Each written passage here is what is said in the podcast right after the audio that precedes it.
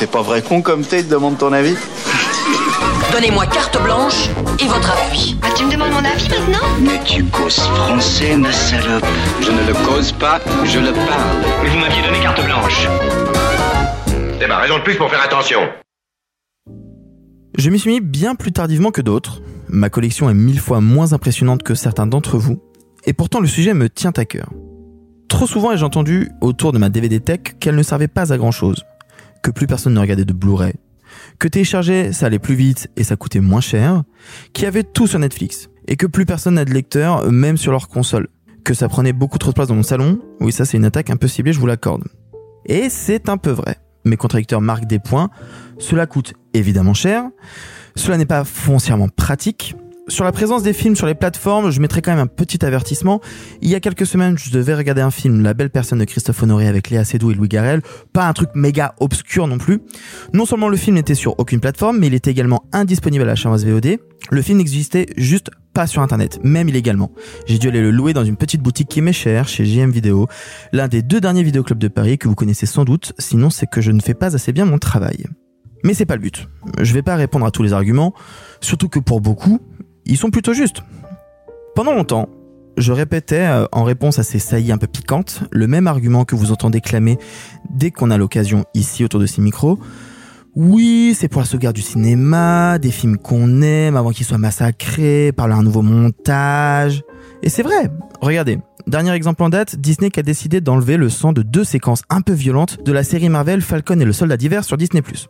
Bon, encore faut-il trouver cette série assez bonne pour en avoir quelque chose à faire, mais là n'est pas le sujet.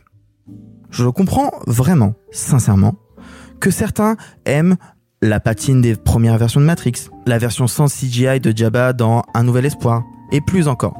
Et c'est ce que j'ai martelé pendant des années quand on m'attaquait je le pensais.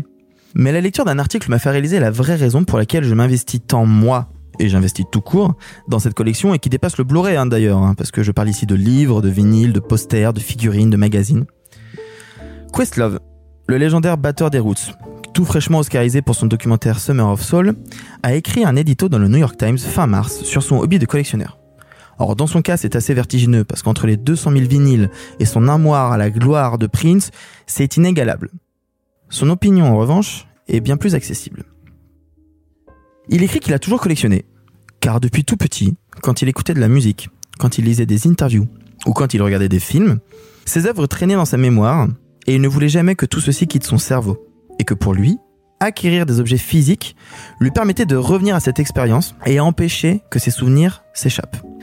Comme certains continuent par exemple, dont moi, hein, euh, d'imprimer des photos. Une manière de protester contre le temps qui passe tout en célébrant des éléments du passé.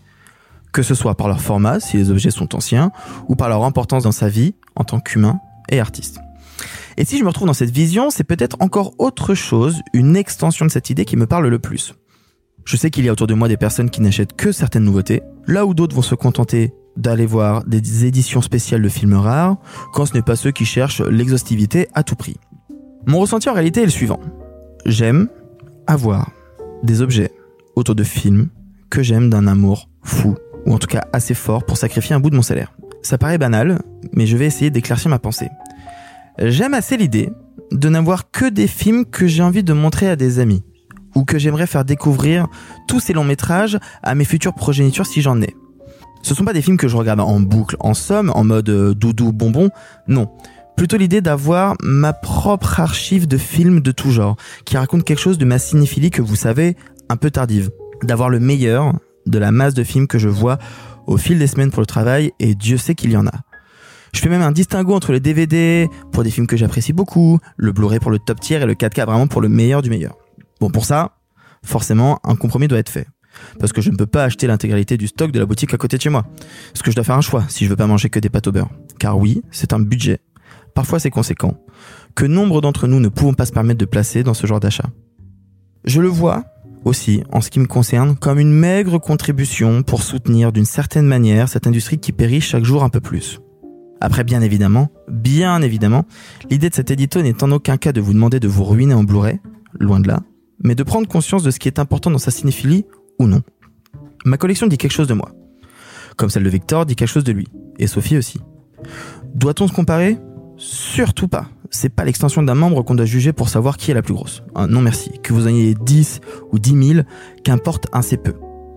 Ce qui compte, c'est l'attache que l'on puisse y avoir. Pour être transparent avec vous, j'ai présentement pas loin de 850 DVD et Blu-ray. Ce qui est vraiment, vraiment beaucoup en termes d'espace, de prix et même comparé au catalogue d'une plateforme. Et en même temps, assez peu à la quantité de films que j'aime. Questlove questionne à la fin de son article Suis-je la somme de tous les objets que je collectionne? Peut-être pas, c'est réducteur, vous me direz. Néanmoins, je m'y retrouve tellement, pourquoi ne pourrais-je pas le clamer haut et fort?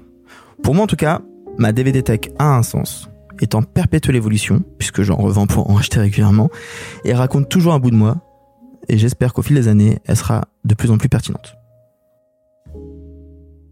Pour écouter d'autres éditos des membres de Pardon le cinéma, rendez-vous chaque vendredi dans les épisodes classiques ou le lundi en diffusion indépendante.